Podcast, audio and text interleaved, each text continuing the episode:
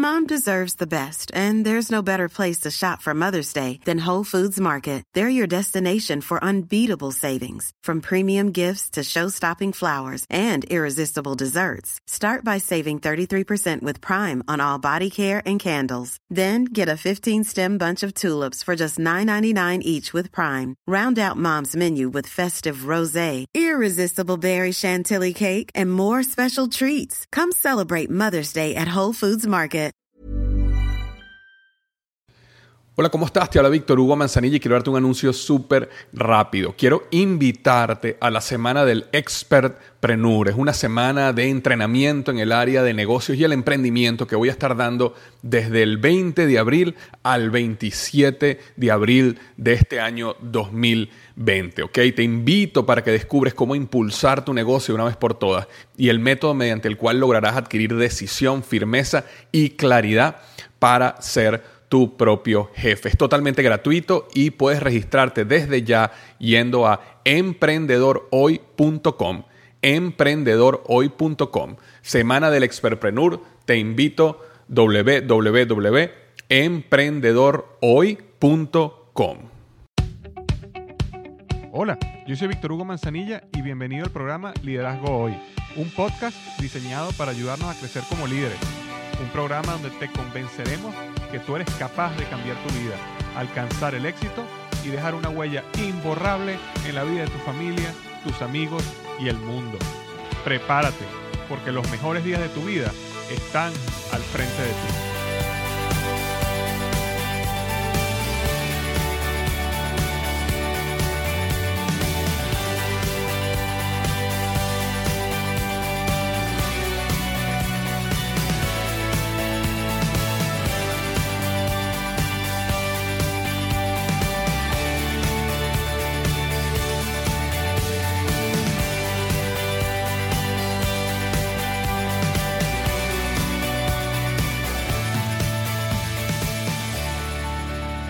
Hola, ¿qué tal? Bienvenido al episodio número 135 del podcast Liderazgo Hoy.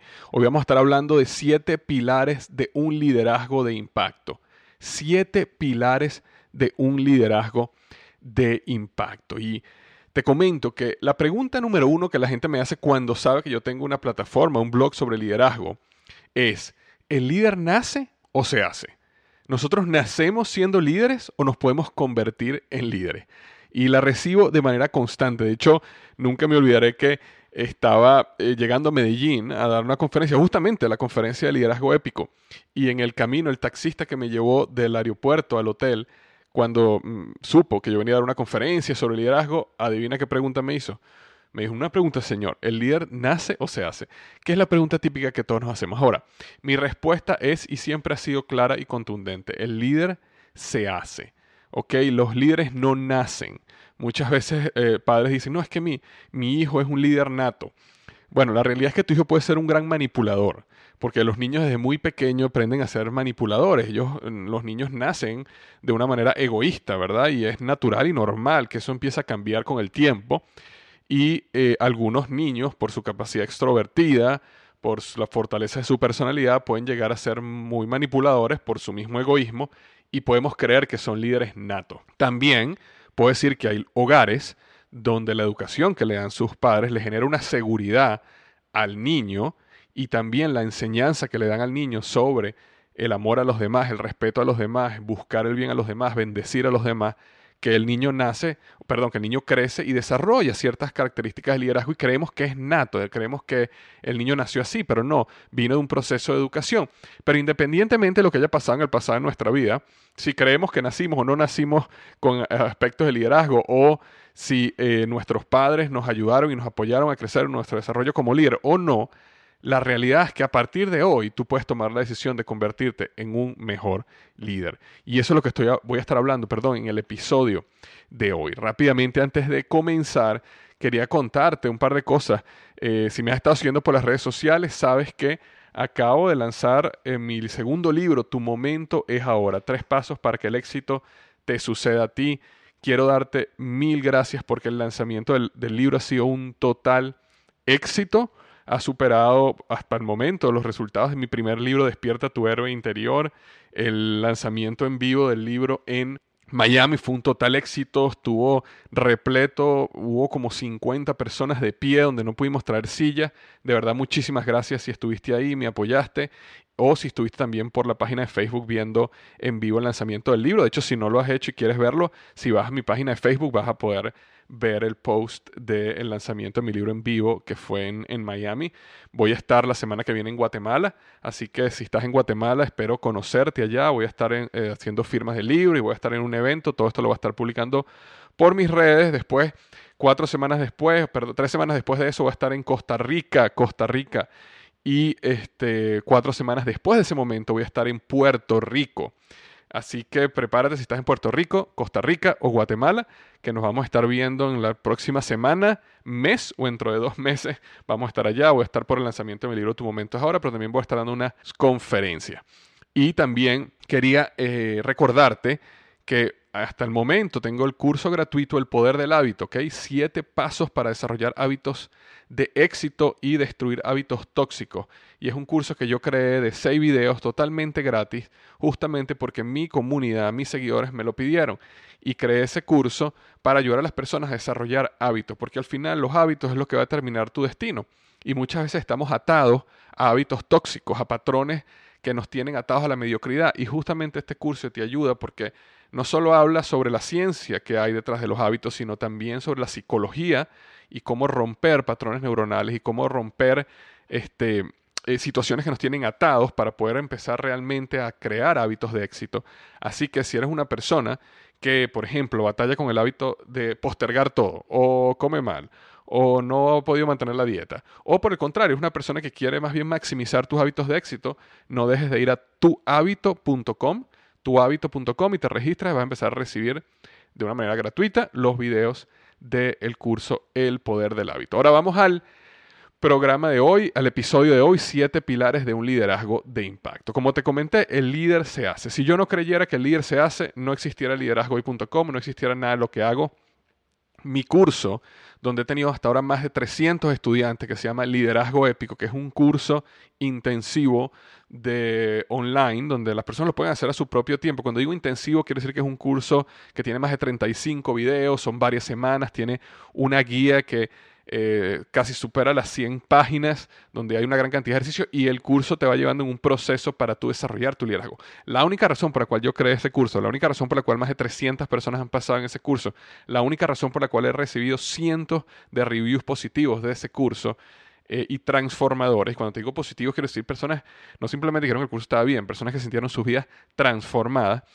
Ha sido porque creo y tengo la profunda convicción de que el liderazgo es lo que se cree y se desarrolla, sin importar dónde estés hoy, puedes estar en un lugar completamente diferente mañana. ¿ok? Por eso vamos a hablar de los siete pilares que, de un liderazgo de impacto. El primer pilar de un liderazgo de impacto es ser un buen seguidor. Es decir, sé un seguidor. Nunca sigas a alguien que no sigue a nadie. Seguir a otros es lo que te ayuda a aprender, a crecer y cambiar. Y cuando un líder deja de seguir, comienza a creer que él es la fuente de la verdad. Y en ese momento llega la caída. Entonces es importante cuando tú estudias a los grandes líderes siempre ellos siguen a otra persona, siempre leen los libros de otra persona, siempre escuchan el podcast de otra persona, siempre tienen un mentor que los ayuda. Es decir, el líder mientras más crece, mientras más posición de poder tiene, mientras más posición de fama, éxito logra desarrollar, el líder busca seguir a nuevos mentores o nuevas personas que lo ayuden porque entiende que cada vez su responsabilidad es aún más grande para con su equipo, para con su organización y entiende que si deja de seguir, comienza a caer. Existen muchos beneficios importantísimos de ser un seguidor. Eh, en primer lugar, te enseña a servir, porque cuando tú sigues a alguien, cuando tienes un mentor, tú, normalmente tienes que servirle. Te enseña a ser humilde, porque cuando tú sigues a otras personas que tienen mucho más éxito que tú en esa área, te ayuda a entender que no importa dónde tú hayas llegado, existe un camino mucho más grande que todavía no has recorrido y te ayuda a ser humilde. Te enseña a ser leal, te enseña, a, te ayuda a confiar en la experiencia, porque va a haber momentos donde tú con tu mentor no estás completamente alineado en algún punto, te ayuda a confiar en la experiencia que él tiene. Te permite sostener el liderazgo en el largo plazo, porque cuando tú tienes seguidores, cuando las personas que te siguen ven que tú eres una persona que sigue a otros, el liderazgo se empieza a crear a medida del ejemplo. La gente empieza a hacer lo que tú eh, ven que tú haces. Y entonces si tú sigues a otras personas, si tú aprendes de otras personas, si tú eres leal a otras personas, entonces las personas adivina que van a empezar a ser leales a ti, van a empezar a seguirte a ti, van a empezar a crecer contigo y en consecuencia tu liderazgo se sostiene en el largo plazo. Entonces el, pilar número uno es importante que seas un seguidor. Y cuando yo hablo de esto, yo lo he hablado en varios de mis cursos, y lo, y lo hablé ahorita en, cuando, en, mi nuevo libro, Tu Momento es Ahora, sobre las siete áreas del desarrollo humano. ¿verdad? Cuando tenemos las siete áreas del desarrollo humano, que ya estoy seguro que puedes saberte de memoria, estamos hablando de la parte de la salud, la parte profesional, tenemos la parte de negocios, bueno, negocio profesional, tenemos el tiempo, ¿ok? Como una de esas este, áreas que uno tiene que empezar a desarrollar para cada vez ser más eficiente y más efectivo en el uso de su tiempo, ¿ok? Y entonces este, el área espiritual, el área, eh, vamos a llamarla mental o, desarrollo mental. Entonces, ¿qué es lo que sucede? Para cada una de esas áreas, tú deberías tener un... Eh, deberías estar siguiendo a alguien. Bien sea que tengas un mentor cara a cara, bien sea que estés siguiendo o leyendo algún libro, eh, algún autor, bien sea que estás escuchando un podcast, bien sea que este, estás leyendo un blog, pero en cada una de las áreas deberías tener a alguien que te ayude y te guíe en el proceso. ¿Por qué? Porque en cada una de esas áreas va a haber alguien que sabe muchísimo, muchísimo más que tú. Entonces en cada una de esas siete áreas, que las repito, la salud profesional o negocio, el tiempo, las finanzas, perdón que no la mencioné antes, las relaciones, la mente y el espíritu, en esas siete áreas deberías tener a alguien que tú estás siguiendo, que tú estás aprendiendo de esa persona. Y eso te va a llevar a ti a cada día a ser un mejor líder. Entonces era el pilar número uno, sé un seguidor. El pilar número dos es inspira una visión. Las personas siguen visiones, no personas. Sobre todo al principio, ¿ok? Al principio de toda relación líder-individuo, tus seguidores te seguirán por la visión que tú estás comunicando, por la visión que tú le estás inspirando. Luego con el tiempo te van a conocer, luego con el tiempo van a conocer tu carácter, luego con el tiempo se darán cuenta que tú eres una persona que está dedicada a su éxito, a que ellos progresen, y entonces en ese, en ese momento ellos van a empezar a seguirte a ti como persona. Pero al principio las personas siguen visiones. Por eso es muy importante que nosotros como líderes tenemos que tener una visión clara hacia dónde estamos yendo y tenemos que comunicarla. De hecho, un estudio, una encuesta súper seria y grande que se hizo, más de 100.000 personas, todos los continentes, y de hecho se ha repetido varias décadas ya. Y en, en, esa encuesta, una de las preguntas era cuál era la cualidad número uno que tú buscas en un líder, cuál era la cualidad número dos y tres y cuatro, ¿no? Y en ese orden. Bueno, la cualidad número uno era la honestidad, es decir, que si tú quieres ser un líder, bueno, lo número uno que las personas buscan es honestidad. Ahora, la cualidad número dos era visión.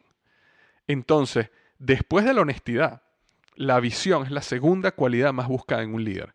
Mucho más que carisma, conexión y simpatía. Muchas veces creemos que no, que el carisma, que soy extrovertido, que tengo conexión con las personas, que soy simpático, eso es importante y eso estaba en la lista también. Pero la número dos, después de la honestidad, era visión. Ahora, para que las visiones sean exitosas necesitan cumplir con tres características. Una es que necesitan ser emocionantes y nobles. Una visión tiene que ser emocionante y noble, es decir, tiene que tener un propósito superior que simplemente, por ejemplo, hacer dinero. Aunque hacer dinero es algo que queremos y estamos luchando por, la visión es tener un propósito más noble que eso, más elevado que eso. Y tiene que ser emocionante, tiene que inspirar. Entonces esa es una de las características. La otra característica es que necesita conectar con la organización, pero también con las aspiraciones personales del individuo. ¿Ok? Es muy importante que tú como líder, cuando hay una visión en tu organización, cuando tú creas una visión o tú sigas una visión de tu organización, es importante que te sientes con los líderes más cercanos a ti, con las personas que te reportan, las personas de tu equipo, y entiendas cómo conectan sus aspiraciones personales, es decir, su visión personal con la visión de la organización. Porque si una persona tiene una visión que es completamente diferente a la visión de la organización, es decir, no van a llegar al mismo sitio, al final eso nunca va a, llevar, va a a un buen fin, va a llegar un mal fin. Entonces es importante entender y ojo, y la persona no va a estar motivada, la persona no va a estar inspirada, la persona no, no va a estar dando lo máximo de sí porque no entiende cómo sus aspiraciones personales se van a cumplir a la vez que se cumpla la visión de la organización. Pero normalmente eso se puede hacer y normalmente sí conectan, ¿ok? Porque, por ejemplo, si una persona, sus aspiraciones personales, después que tú te reúnes y la conoces y sabes ella, resulta que sus aspiraciones personales es que esta persona lo que quiere tener es libertad, flexibilidad y porque su pasión es viajar y la persona lo que quiere es viajar. Bueno, imagínate que tú la tienes en tu organización y tú a la persona le dices, bueno, mira, la visión de esta organización es que vamos a duplicar el tamaño en los próximos tres años y vamos a pasar de tanto a tanto y vamos a ayudar a tantas miles de personas. Y tú desarrollas una visión y tú le explicas a esa persona cómo en el proceso de desarrollar esa visión, a medida que tú la conozcas más, a medida que esa persona desarrolle su capacidad, su liderazgo, tú vas a darle más flexibilidad para que la persona pueda trabajar cada vez más desde el lugar donde ella quiera trabajar. Y va a llegar el momento donde la persona puede estar en Grecia, en Europa, en Estados Unidos, en Latinoamérica, en Argentina, Venezuela, Colombia, donde quiera estar, y la persona va a poder estar trabajando porque ya tú confías en ella, ya tú sabes que la persona aprendió, ya tú sabes Entonces la persona conecta con, wow, este es el propósito de la organización. Si yo doy lo máximo de mí en, en este proceso, la organización también me va a dar a mí lo máximo que me pueden dar, que es lo que yo sueño, que es viajar, conocer a la vez que trabajo. Entonces es importante conectarla, porque ¿qué pasa? Si, si eso nunca se va a dar, si trabajas en una organización que es muy rígida y nunca en la vida eso se va a dar, entonces es mejor empezar a hablar desde el momento y aclararlo, porque esa persona nunca va a dar lo máximo de sí, nunca va a estar inspirada porque su visión o su aspiración personal no conecta con la visión de la organización. Entonces era la número dos. Y la número tres es que necesita ser comunicada constantemente. Yo siempre hago el ejercicio cuando estoy dando este, el curso Liderazgo Épico o estoy dando una conferencia, de que tú agarras a cuatro o cinco líderes de la organización y por separado le preguntas cuál es la visión de la organización y normalmente recibes cuatro o cinco respuestas diferentes. Y la razón es que la visión no se ha comunicado lo suficientemente como para que esté ya que sea parte de cada individuo, que sea parte del ADN de cada individuo. Entonces la, la, visión no solo tiene que estar en las paredes, en la nevera, en el baño, en todos lados pegada, pero necesita ser comunicada, necesita mostrarse ejemplos de cómo acciones que, los, que las personas del grupo han hecho están conectando con la visión y seguir repitiendo y comunicando la visión hasta que las personas la entiendan y sepan que ese es el ADN de la compañía y el ADN personal. Entonces, recuerda, necesitan ser emocionantes y nobles, necesitan conectar no solo con la organización, sino también con las aspiraciones personales del individuo y necesitan ser comunicadas constantemente. Entonces era el pilar número dos, inspira una visión. El pilar número tres es desarrolla una actitud positiva. Ahora, cuando yo hablo de actitud positiva, no estoy hablando con ninguna teoría del positivismo, ni de que no, si tú eres positivo, el universo se alinea para... No, no, no, no estoy hablando de esto. Lo que estoy hablando es algo mucho más sencillo. Tener una actitud positiva es una estrategia de liderazgo. ¿Por qué? Porque las personas quieren estar cerca de las personas que les hacen sentir bien. Si tú eres una persona negativa, chismosa, complicada y conflictiva, las personas se van a ir alejando de ti. Y por eso las personas negativas, chismosas, complicadas y conflictivas, cada vez se vuelven más negativas, chismosas, complicadas y conflictivas, porque cada vez se empiezan a quedar más solos y cada vez, cada vez que alguien se les aleja, tienen una razón más por qué hablar mal de esta persona, por qué complicarse más, por qué buscar más conflicto y por qué ser más negativo. ¿Ok? Ahora, por el contrario, si tú eres una persona que mantiene una actitud positiva ante la vida, las personas querrán estar cerca de ti. Sencillo. Si eres una persona con una actitud positiva ante la vida, las personas quieren estar cerca de ti. Y cuando las personas quieren estar cerca de ti, ese imán, esa atracción, eso es liderazgo. ¿Ok? Pilar número tres, desarrolla una actitud positiva siempre. Pilar número cuatro, desarrolla pensamiento crítico. Ahora, déjame explicar. Tener pensamiento crítico es pasarse el interruptor mental de mentalidad de empleado a mentalidad de dueño. Las personas con mentalidad de empleado son aquellas que solo ven su responsabilidad como algo limitado a su descripción de trabajo. Las personas con mentalidad de dueño son aquellas que sobrepasan esos límites porque entienden que la organización funciona como un todo. Eh, te pongo un ejemplo. Si una persona con mentalidad de empleado llega a la oficina y ve una basura tirada en el piso, entonces una persona con mentalidad de empleado lo que dice es, oye, ya son las 8 de la mañana, 9 de la mañana y no han venido a limpiar. Cuando lleguen aquí los clientes van a ver esto sucio, oye, esta gente que limpia no, no, no, no está haciendo su trabajo bien. Y se va. Una persona con mentalidad de dueño, cuando ve la basura, ¿qué hace? Lo recoge y la bota. ¿Por qué? Porque entiende que todos somos una organización. Ahora, ¿qué quiero decir con esto y cómo conecta esto con pensamiento crítico? Porque es importante diferenciar lo que es una persona crítica a una persona con pensamiento crítico. Una persona crítica es la que ve un error en la organización y la ve desde las gradas. O sea, ella ve un error y está ahí desde afuera y apunta al error y critica el error y se queja por el error. Eso es lo que es una persona crítica. Ahora, una persona con pensamiento crítico es una persona que observa el mismo error, es decir, esta persona ve el mismo problema, esta persona comunica el problema, pero lo comunica de una manera donde se hace parte de la solución. No es lo mismo, ¿verdad? Llegar y decir, oye, tal persona siempre trae los reportes tarde y por culpa de esa persona que los reportes llegan tarde, yo no puedo pasar las facturas rápido y, entonces nuestros clientes no reciben o nuestros proveedores no reciben sus cheques a tiempo. E, eso es una persona crítica, está criticando.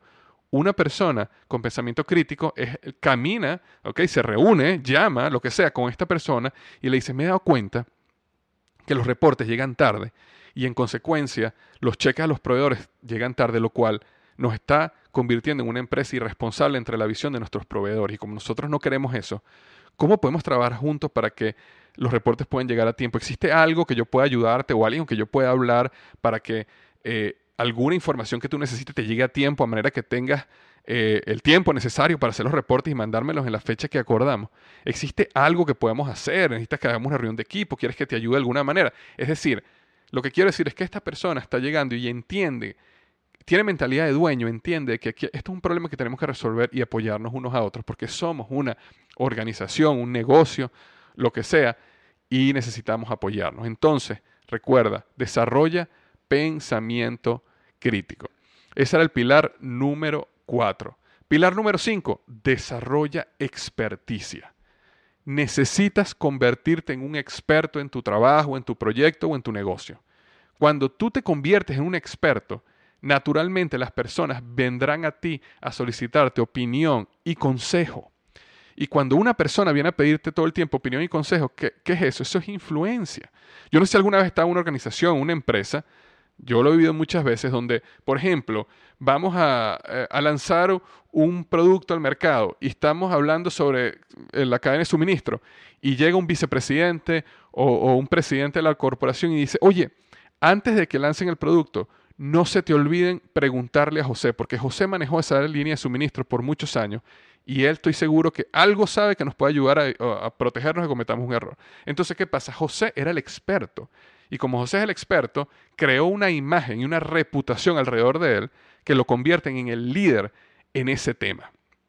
Entonces es importante que tú te conviertas en el líder de tu trabajo. Conviértete en un experto en tu rol, un experto en tu compañía, un experto en tu negocio, un experto en la historia de tu negocio. Muchas veces la gente tiene trabajando años en una organización y no sabe ni siquiera la historia de la empresa, qué año se fundó, cuál era la visión de los fundadores, cuáles han sido los mayores desarrollos que la empresa ha hecho, la industria como tal, hacia dónde está yendo la industria, cuáles son las empresas dentro de tu industria que están trayendo innovación.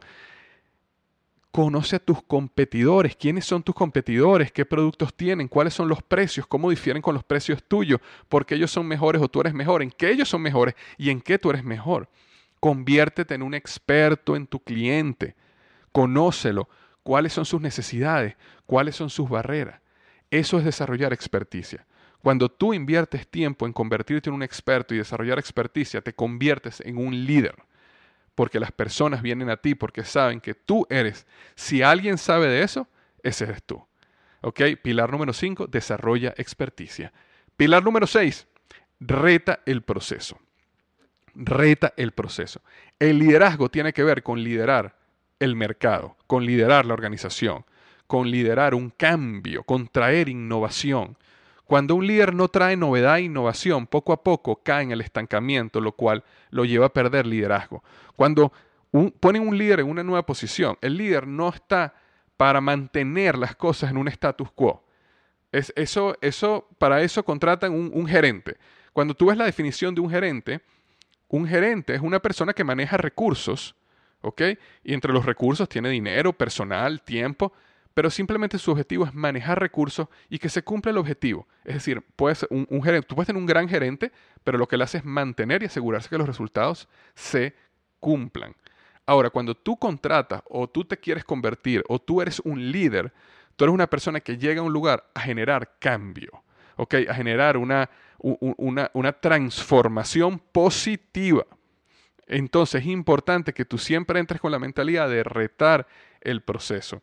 Ahora, la innovación, retar el proceso, el cambio, significa desarrollar nuevas soluciones para los problemas de tu cliente. Lo estaba hablando en el podcast anterior. Por eso, tal como comenté en el pilar número 5, que era desarrollo experticia, necesitas conocer a tu cliente mejor que él mismo.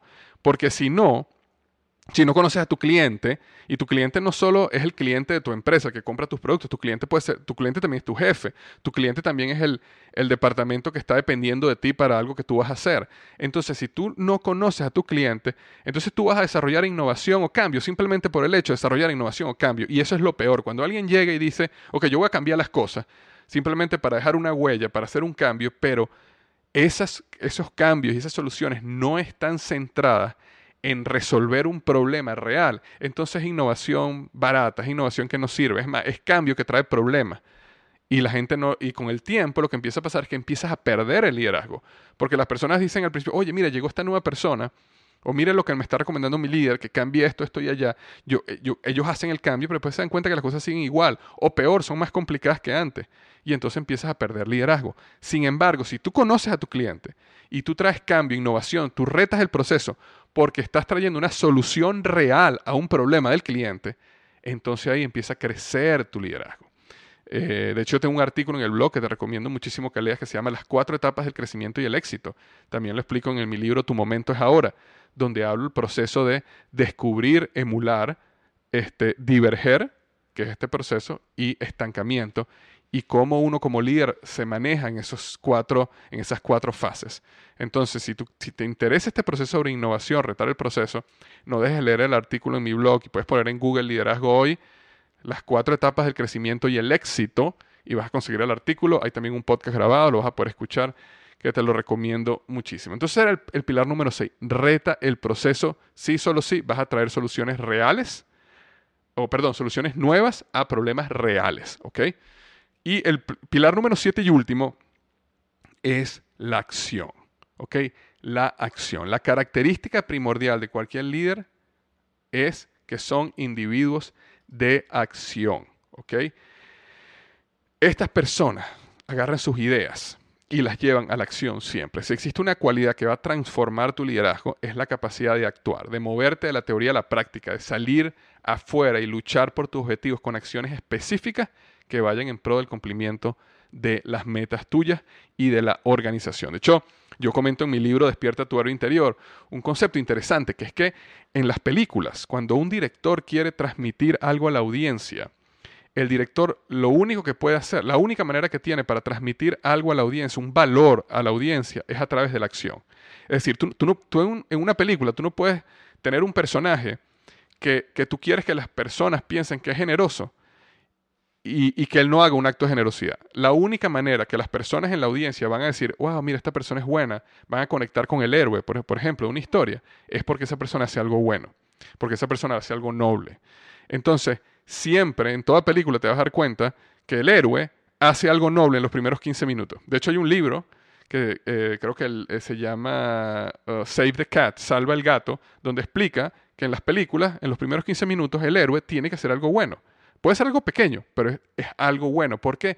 Para que así la audiencia que está sentada ahí se identifique con el héroe y empiece a desarrollar empatía con el héroe. De la misma manera, el villano tiene que hacer algo malo. Entonces la vida es igual.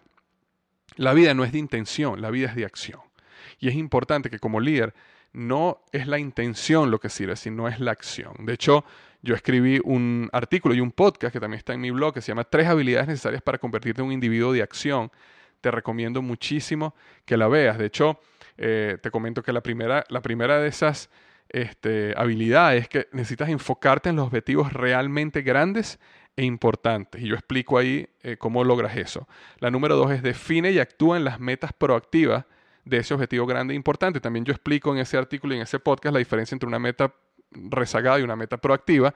También eso lo explico en mi libro Tu momento es ahora, donde es clave porque nosotros normalmente siempre establecemos metas de forma rezagada y necesitamos aprender a establecerla de forma proactiva.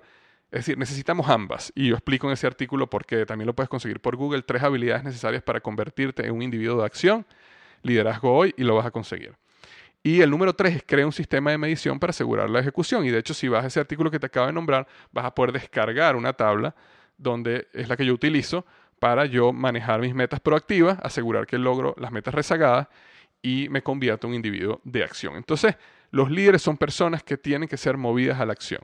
Eh, y eso es la clave para tú ser un buen líder. Es, como la, la pieza que falta, porque tú puedes ser una persona que eres un gran seguidor, inspiras una visión, tienes una actitud positiva, eres una persona con pensamiento crítico, tienes experticia, retas el proceso, si eres innovador, pero si no tienes acción, tu liderazgo se va a caer con el tiempo, porque si no hay acción no hay resultado. Y al final las personas van a seguir los resultados también. Cuando tú puedes tener el mejor equipo del mundo, con el mejor coach del mundo, vamos a suponer en el fútbol, tu equipo favorito, que lo, hemos visto, por ejemplo, en Brasil, uno de los mejores equipos del mundo. Pero empezaron a perder, perder, perder, perder, perder, perder. Y tenía uno de los mejores coaches del mundo. Pero empezaron a perder, perder, perder. ¿Qué pasó? La gente perdió confianza en el líder, en el coach. ¿Y qué pasó? Despidieron al coach. Entonces es importante, la acción trae resultados. Y esa es la pieza que falta, ese es el pilar que falta para convertirte en un líder de impacto. Entonces, eso es lo que tenía para ti hoy, los siete pilares de un liderazgo de impacto. Espero que te hayan sido de bendición, espero que te ayuden a tomar alguna decisión hoy para convertirte en un mejor líder. Ahora, tengo una pregunta para ti. Según tu experiencia como líder, ¿existe algún otro pilar necesario para convertirte en un líder de impacto? Y lo que quiero que, que hagas, es que vayas a este artículo en el blog. Simplemente liderazgohoy.com slash 135, ¿ok? Liderazgohoy.com barra diagonal 135 y en el área de los comentarios me dejes tu opinión. ¿Existe algún otro pilar? Porque yo hablé de siete pilares, pero esto es basado en mi experiencia y me encantaría saber si existe algún otro pilar que tú sientes que a lo mejor yo olvidé, que es imprescindible o que agrega a esta conversación. Entonces, por favor, ve a liderazgohoy.com barra diagonal 135 y déjame tu opinión. Te mando un abrazo.